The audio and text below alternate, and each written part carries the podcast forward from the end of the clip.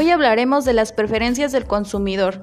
Es bien sabido que el término de preferencia se refiere a aquellos gustos que tiene una persona. Cuando hablamos en general de las preferencias del consumidor, nos referimos a los bienes o servicios que obtiene éste por medio de su capital, esto siendo de utilidad para su propio bien. Se puede clasificar como cestas de consumo a los bienes que obtiene cada uno de estos consumidores. Estos van a depender de la oferta y la demanda. Como es bien sabido, cuando existe una buena oferta, la demanda va a incrementar. Es por eso que las preferencias del consumidor son aquellas las que van a satisfacer sus necesidades prioritarias.